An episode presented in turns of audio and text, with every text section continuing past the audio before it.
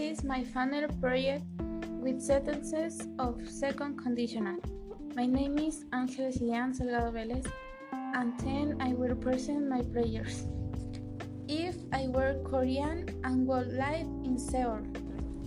If I were there, I would go to school with nice uniforms.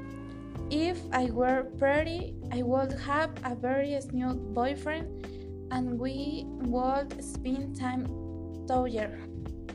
If I wore makeup, I would wear it in a natural style.